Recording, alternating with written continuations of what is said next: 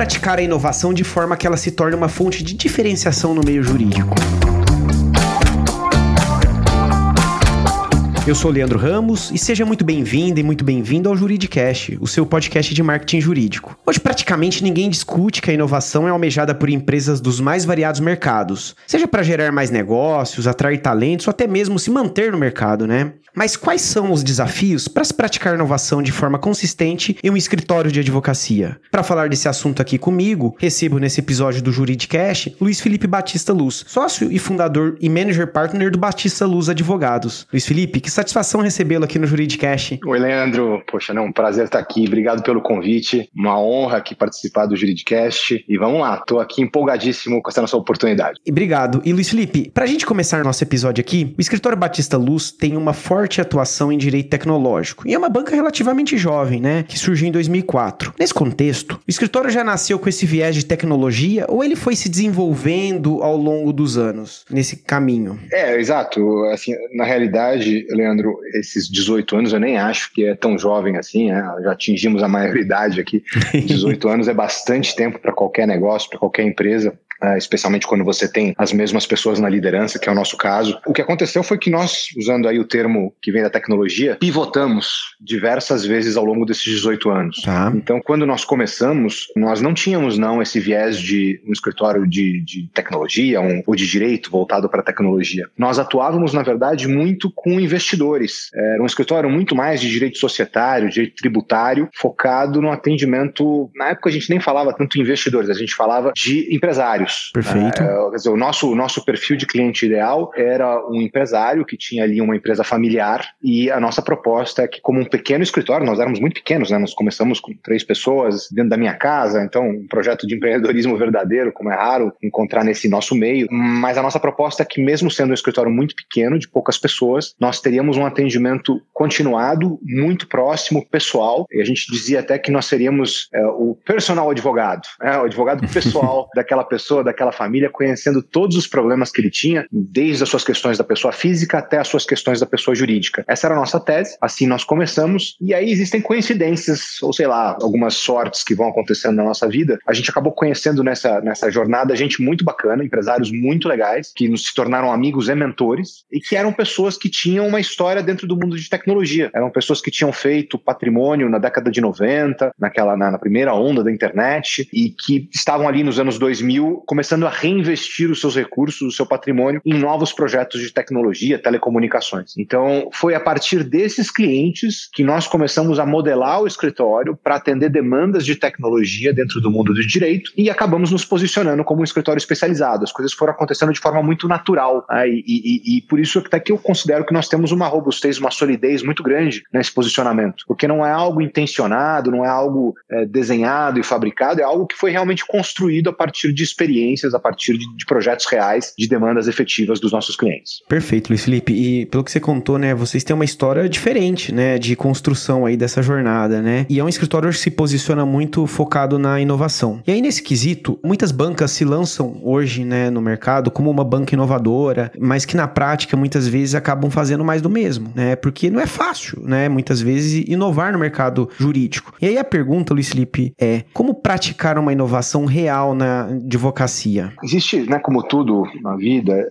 existe um, uma problemática que é a definição do que é inovação. Sim. Então, é fácil você dizer que você é uma pessoa ou um negócio ou um escritório de advocacia inovador, porque esse é um rótulo que abarca muitas coisas, né? Há uma subjetividade muito grande. O que é ser inovador? Quer dizer, você trabalhar de camiseta é ser inovador? Você trabalhar com web 3.0 é ser inovador? Você fazer um regime híbrido ou até um home office integral é ser inovador? Então, assim, a, a, a palavra ela admite muitas acepções. E, isso traz um, uma grande é, dificuldade em dizer o que é um negócio inovador. Né? É, o que eu acredito é que inovação é desafiar o status quo, pensando que há melhorias importantes e às vezes inexoráveis. Né? Às vezes você não consegue evitar, não consegue postergar mais. Isso acontece especialmente em mercados onde há ineficiências latentes. A gente viu isso acontecer no mercado, por exemplo, de táxis, né? de motoristas de táxi. Havia ali uma ineficiência, todo mundo no período pré-Uber reclamava de táxis. Veio uma, uma solução tecnológica junto com, com a solução do mundo real,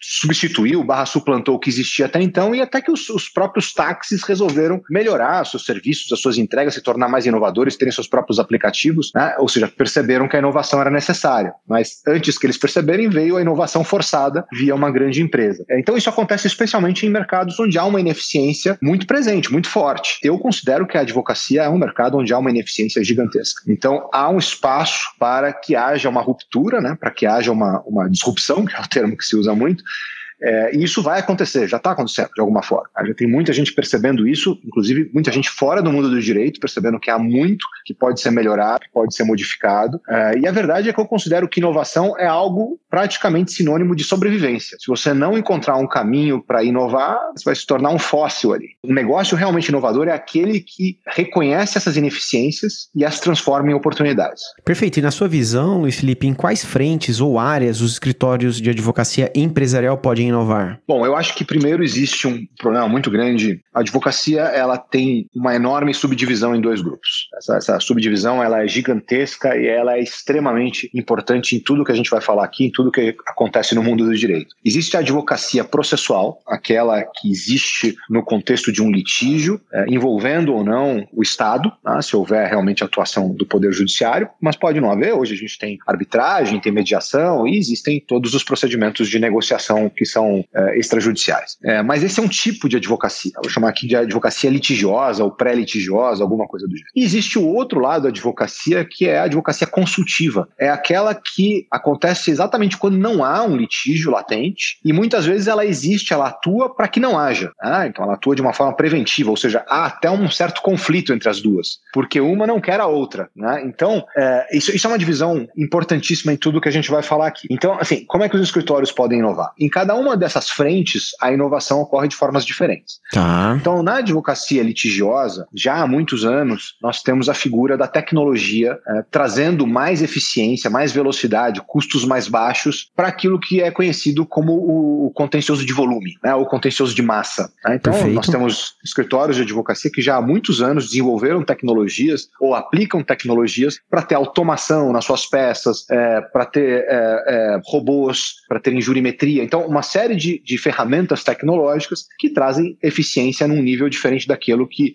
apenas o, o trabalho humano conseguia fazer. É evidente, quando se trata de um litígio ou de um contencioso estratégico, essas ferramentas tecnológicas são menos relevantes, porque aí você tem realmente um trabalho muito mais artesanal, muito mais intelectual, e por enquanto nós não temos uma substituição tecnológica para esse tipo de atuação, acredito que vai demorar muito, talvez nunca venha é, esse tipo de substituição. Mas naquilo que é mais é, braçal, mais repetitivo, né, mais recorrente, tecnologia já oferece para a advocacia litigiosa ferramentas de, de inovação importantíssimas. Né? E há hoje, é, se a gente pensar nesse mundo do, do contencioso, é, hoje existe um outro elemento que é dados. Né? Dados são hoje uma fonte de, de inovação gigantesca, porque hoje o que a gente consegue fazer compilando e tratando dados no ambiente do contencioso de massa, você consegue inclusive extrair elementos, informações, índices que você leva para a orientação estratégica da empresa, como ela se relaciona com, com o mercado, como ela se relaciona com o consumidor, como ela se relaciona com fornecedores, com colaboradores. Você muitas vezes extrai esses dados do ambiente de um contencioso de massa. Então, Perfeito. essa é uma forma de inovar dentro do contencioso. Na consultoria, a inovação ela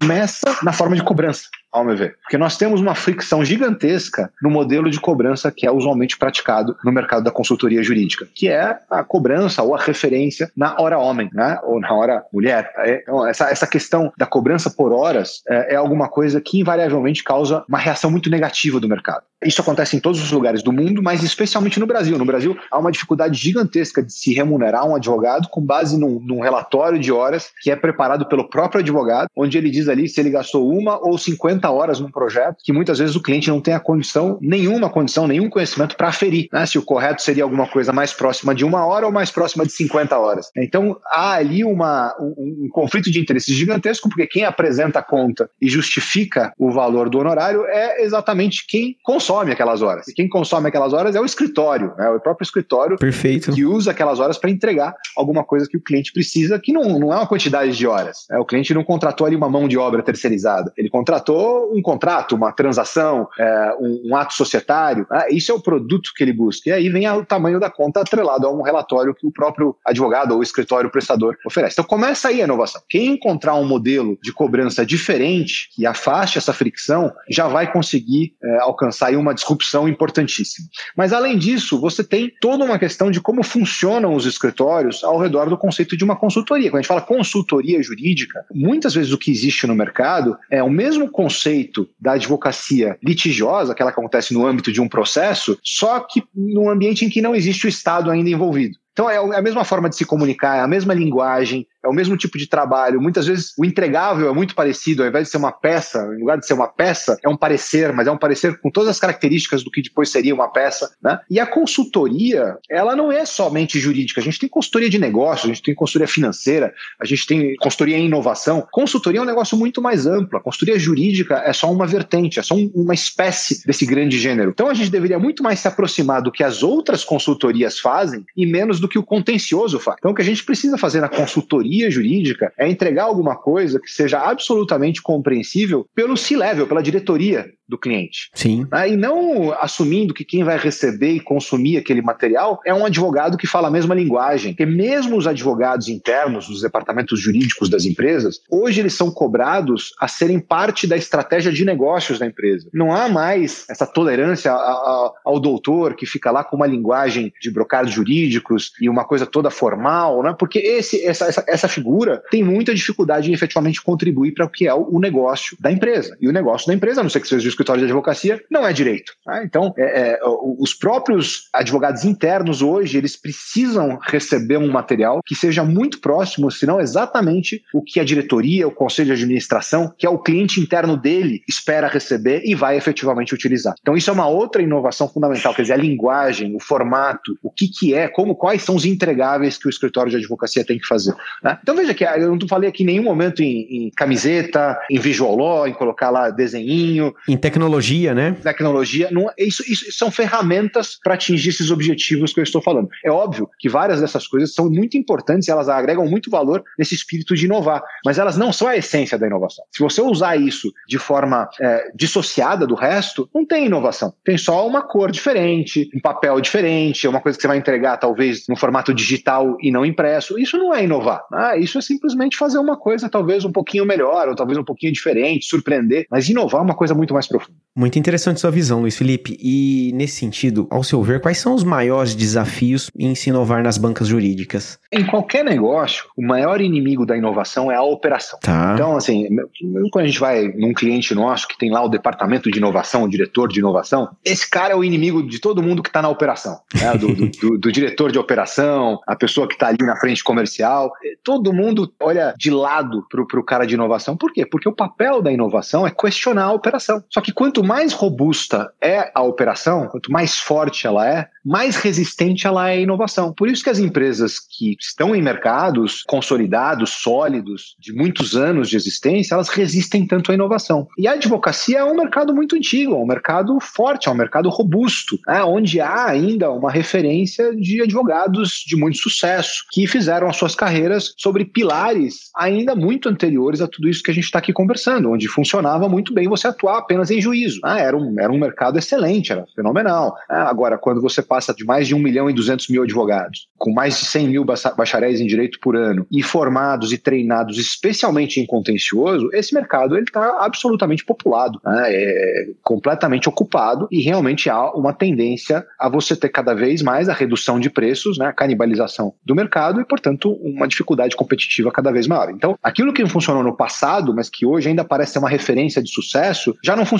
mais. Só que o nosso problema como classe, agora falando especificamente da advocacia, é que nós somos treinados a olhar para trás. Né? Nós não temos um treinamento desde a da, da, da faculdade, mas inclusive quando nós começamos a trabalhar, a olhar para frente, porque o bom advogado é aquele que sabe o que já aconteceu, é aquele que sabe o que a doutrina já escreveu, quer dizer, o que existe já escrito na doutrina, quer dizer, alguém já escreveu há bastante tempo aquilo, o que já foi decidido na, nos tribunais, ou seja, é que já também foi objeto de processo de anos e anos e está ali é, numa decisão final, é, sabe o que já foi feito naquele escritório no passado. Então, é, a referência de um bom advogado é aquele que tem o conhecimento do que já foi. Ninguém fala do bom advogado como aquele que olha para frente e fala do que pode vir a ser. Né? Isso também é um inimigo, é uma resistência gigantesca à inovação, porque a inovação é basicamente dizer tudo isso que você fez já não vai mais funcionar. E o que vai funcionar é uma coisa que você nunca fez. E isso tira o sono, né? De alguém que entrou naquele negócio e falou: não, peraí, eu sei mais ou menos o que eu tô fazendo. Não, já não sei, você tá me dizendo que eu não sei. Então, esse para mim é o, é, o, é o, grande desafio. E Luiz Felipe, hoje a gente tem um desafio de inovação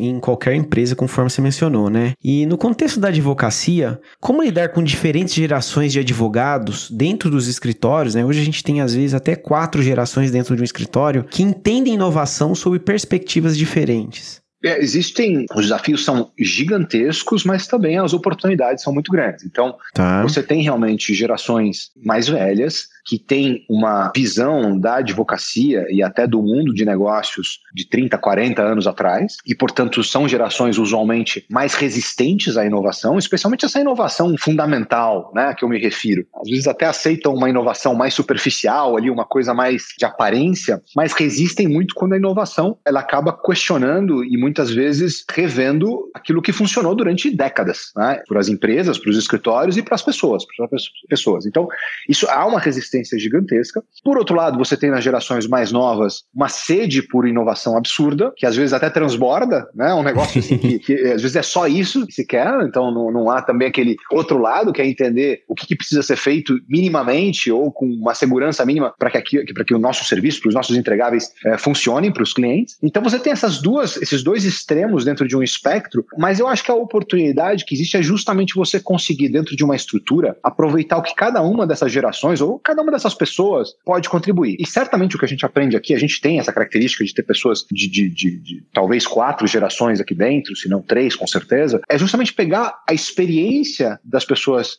que têm uh, mais idade, mais, portanto, uma história de vida maior, e colocar junto com essa vontade, né, com, essa, com essa voluntariedade das pessoas mais jovens jovens, mas mostrando para todo mundo onde está o valor do que o outro agrega. Então, isso para mim é, tem muito a ver até com diversidade, sabe? Você ter essa, essa diversa composição de, de idades, né? não é somente idade, mas idade também é um elemento importante dessa, dessa fórmula, traz um equilíbrio muito importante também para a inovação. Agora, evidente, né, Leandro? Condição para que isso funcione bem é que você não tenha uma hierarquia. Sim. Porque se você tiver uma hierarquia onde você vai ter sempre alguém no comando dizendo o que funciona e provavelmente provavelmente essa pessoa não está nas gerações mais novas, aí você tem um problema, porque aí realmente o que vai é, acabar sobrando, o que vai prevalecer é a opinião mais conservadora de quem está ali há 30, 40 anos na estrutura. Perfeito, Luiz Felipe. E você mencionou, né, que muitas vezes o inimigo da inovação é a operação da empresa, né? E aí a pergunta que eu tenho é como manter a inovação ativa em um grande escritório full service como o Batista Luz, que tem, imagino eu, uma operação que, que é complexa, né? A gente já enfrenta esse, esse, esse dilema, né? Essa dualidade entre inovação e operação. Então, aquilo que eu falei, eu nos incluo, né? nós fazemos parte desse problema. Eu acho que o, o, como manter viva a resposta é você precisa de uma liderança comprometida. Tá. Ah, se você tiver uma liderança comprometida, quando eu falo comprometida, não é achar que esse é um assunto importante, é achar que esse é o assunto mais importante. É, isso é o que faz a diferença. E não é só num escritório de advocacia, isso é em qualquer empresa. A inovação, ela só funciona dentro de empresas em que você tem o CEO, o COO, é, comprados com a ideia da inovação. Isso muitas vezes demora para acontecer. Muitas vezes só acontece quando há uma disrupção no mercado, surge uma nova empresa ali que faz tudo diferente e conquista um pedaço enorme do mercado, né, como aconteceu em diversos, em diversos setores, mas para mencionar aqui o setor financeiro, né, com as fintechs, por exemplo. É, e aí você tem a empresa que, que era até então ali um, um, incumbente, ela acorda, ela percebe aquele momento, e aí sim você tem as lideranças comprometidas com a inovação. Né? Mas aí já há um atraso. Aí você já está atrás de quem inovou na origem. Agora, quando você tem uma liderança que, mesmo antes de haver uma disrupção no mercado, está comprometida com a inovação, você tem uma empresa que vai, inexoravelmente, inovar. Interessante, Luiz Felipe. E como que vocês fazem para conciliar a atuação de eventuais clientes que buscam um direito mais tradicional com aqueles que esperam um direito mais inovador e até moderno? Perfeito. É, e é uma boa pergunta, viu, Leandro? Porque a gente percebe que existem realmente essas duas coisas. É, existe o cliente que, seja pela pessoa de contato, seja pela característica do mercado, seja pela história da empresa, tem uma expectativa de um serviço mais tradicional, talvez até uh, queira um serviço mais tradicional e tenha algum tipo de resistência a coisas que são inovadoras. Puxa, são muitos exemplos aqui que eu posso te dar disso, uh, desde nós aqui, por exemplo, no escritório, nós não gostamos de pareceres. Tá? Nós não gostamos. Quando o cliente nos pede um parecer, ele normalmente recebe um PowerPoint. E por quê? Tem um porquê de não gostarem de parecer? Por causa da capacidade de absorção do conteúdo. Né? Tá. Um, um, parecer, ele tem uma característica em termos de forma, linguagem, o próprio conteúdo, que é quase algo formal, né? quase algo que cumpre ali alguns requisitos e tem uma forma pré-definida na academia, no âmbito do, do, do judiciário. Tal. Então, dentro desses contextos, o contexto acadêmico ou o contexto de um processo, ok, um parecer, né? porque é alguma coisa que se espera e a forma ela é importante em algumas circunstâncias. Mas quando um cliente nos pede um parecer para ele, né, ele não vai levar um processo, ele não vai fazer nada com aquilo, exceto ele mesmo consumir, o parecer não é a melhor forma de comunicação. Né? Nós gostamos muito mais de fazer um infográfico, mostrar para ele onde aquela, aquela nossa ideia ou aquela nossa recomendação se insere nos negócios dele, como é que funciona o fluxo de aplicação daquilo que a gente está recomendando, ou como funciona o fluxo de um determinado contrato dentro da operação daquele cliente. Né? Então, você usar ferramentas realmente que, visuais, não no sentido de, de, é, de cor, de, de, de tipografia, essas coisas são importantes também, mas no sentido realmente de trazer a informação de uma forma que ela seja muito mais rapidamente absorvida pelo nosso cliente e sem assumir que o nosso cliente tem um treinamento específico para absorver aquilo. É a nossa premissa é que o nosso cliente é um executivo. Então, o que ele vai saber, a forma como ele está esperando o que a gente vai entregar, tem que ser algo que ele está acostumado. O que ele está acostumado é uma linguagem executiva, né? como ele recebe de um, de um diretor uh, interno, como ele recebe talvez de uma consultoria com que ele está acostumado a trabalhar. Né? é esse tipo de formato que ele espera e que funciona em termos de transmitir uma informação, transmitir um conhecimento. Né? Então, estou é, te dizendo isso para dizer que alguns clientes nos pedem um parecer e recebem ali um, um PowerPoint, um infográfico, um infográfico às vezes no próprio e-mail e tal, e alguns reagem mal. E alguns Olha reagem só. mal, alguns, alguns dizem, não, mas espera um pouquinho, eu te pedi um parecer. E a gente muitas vezes tem um trabalho para dizer, não, o que é que o parecer ia te entregar que esse aqui não está te entregando? E o contrário também, o que, que esse aqui está te entregando que um parecer não te entregaria? Vamos falar sobre isso. Né? E aí eu te diria que eh, boa parte dos nossos clientes acaba reconhecendo que o formato que a gente usa é muito melhor para entregar o conhecimento, para entregar a formação que ele precisa, mas alguns não aceitam e alguns acabam não trabalhando mais conosco. E essa é, um, é aí que eu falo do comprometimento da liderança com a inovação. Porque se isso isso fosse visto como, não, então peraí, então, puxa, se a gente perdeu um cliente por causa disso, vamos voltar tudo, né? Porque a gente não pode, não pode abrir mão desse tipo de coisa. Mas se por outro lado você tem alguém, né, uma liderança que fala, não, isso faz parte, é importante. Esse cliente talvez lembre da gente num outro momento em que ele precise de uma coisa que tem mais a ver conosco. E talvez nesse momento, ou talvez nesse momento da empresa, ele precise de outro escritório, que não somos nós, com outra linguagem, com outra forma de atuar, com outra forma de trabalhar dentro do direito. Então, isso acontece. E, e o contrário também. Nós também temos clientes, especialmente clientes, né, startups ou startups que já cresceram, às vezes fizeram IPO, mas que eram startups e tem ainda uma cultura muito presente de startup, que só querem inovação. Então aí o resultado a gente percebe que fica em segundo nível. Né? Não é tão importante você entregar resultado, entregar alguma coisa com conteúdo, quanto a parte visual, quanto você trazer uma ferramenta, às vezes, mas fazer uma pirotecnia ali na apresentação. E a gente também perde clientes por isso, porque é, a gente tem essa imagem de ser um escritório super inovador, tal, mas nós não somos irresponsáveis. Nós sabemos que nós temos que entregar alguma coisa que tem equilíbrio entre conteúdo e forma. Ah, e, e, e, muitas vezes o cliente só quer forma. Né? Muitas vezes eu não diria, mas algumas vezes o cliente só quer forma. Isso acontece tanto na consultoria como no contencioso. Às vezes no contencioso a gente entrega resultados incríveis em termos de, de vitórias, em termos de economias para o cliente, mas às vezes alguns clientes eles querem um formato que é um formato puramente visual ou alguma coisa que ele possa mostrar internamente que ele está trabalhando com um escritório que faz é, gráficos o tempo inteiro. A gente usa gráfico quando precisa, a gente usa infográfico quando existe uma informação que cabe bem de um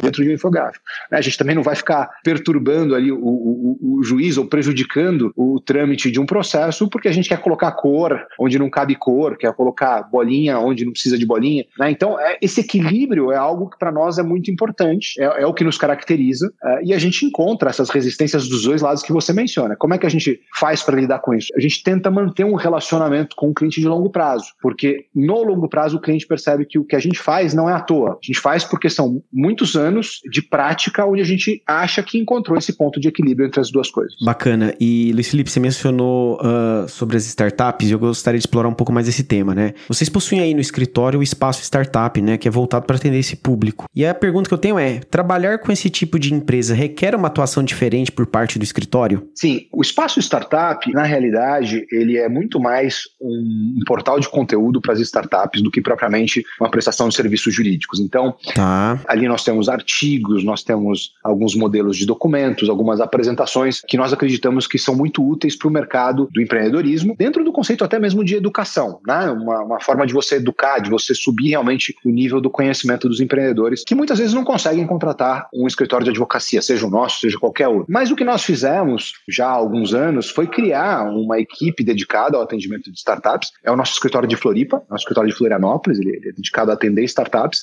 Então ele trabalha com valores diferentes, com lógicas diferentes de atendimento e inclusive com conhecimento diferente. É evidentemente que todos os nossos profissionais, pela nossa história, sabem trabalhar com empresas eh, de tecnologia, startups, e, e são envolvidos em diversos projetos dessas empresas, mas para começar a trabalhar, você precisa realmente ter uma lógica de cobrança que é muito diferente do que eu vou chamar aqui o normal, né, do normal do nosso escritório, até o normal do mercado. Porque muitas vezes você vai ter uma cobrança que depende de uma série de condições, que depende do atingimento de determinados estágios pela empresa, pode ter um elemento variável na remuneração né? Então, são, são lógicas diferentes daquilo que acontece na nossa atuação, por exemplo, com grandes empresas, ou mesmo com startups que já se tornaram unicórnios e já, já abriram capital. É diferente, é uma atuação diferente. Não vou dizer que é mais caro ou mais barato, é diferente simplesmente. O timing é diferente, a mensuração é diferente, as expectativas e o comprometimento lá lado são diferentes também. Né? Então, então você realmente precisa ter uma, uma habitualidade, você precisa entender que as startups muitas vezes são empresas que não têm nenhum recurso naquele momento. As startups que estão lá bootstrapping, por exemplo, elas não têm, não têm condições de pagar honorários de advogado naquele momento. Né? E mesmo as que têm, tem uma lógica de remuneração que é completamente diferente, porque elas precisam, o, o que elas tiverem de recurso, elas precisam pagar uh, os seus desenvolvedores de software, elas precisam pagar a sua equipe de vendas, elas precisam eventualmente pagar ali as pessoas que estão fazendo um back-office que é super operacional. Os advogados, eles têm que entrar numa lógica de que há uma atuação voltada para o longo prazo. Não são projetos de tiro curto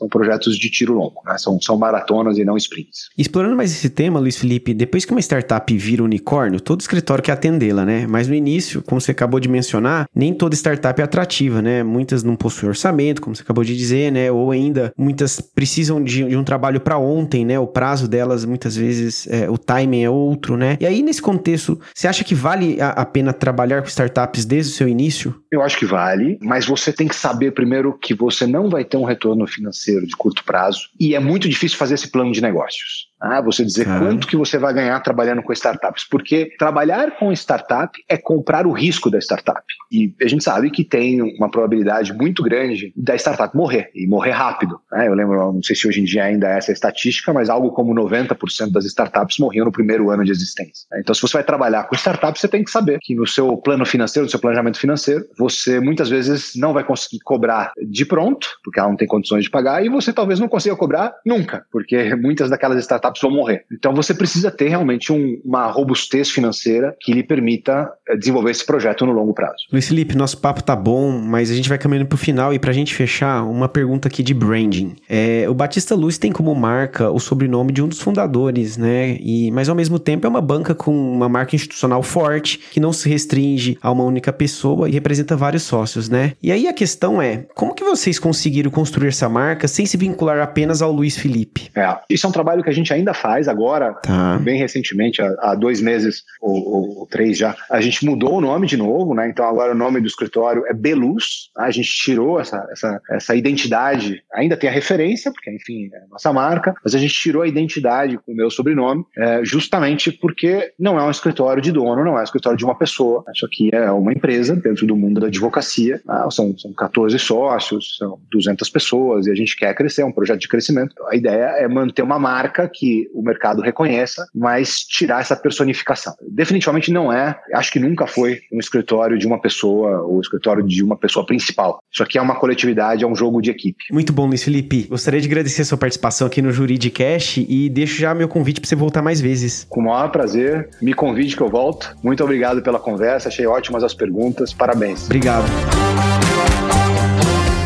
Gostou desse podcast? Então compartilhe o episódio nas redes sociais e acompanhe o Juridicast, produzido pela agência Javali, especialista em marketing jurídico. Um grande abraço e até a próxima quarta-feira, às 7 da manhã.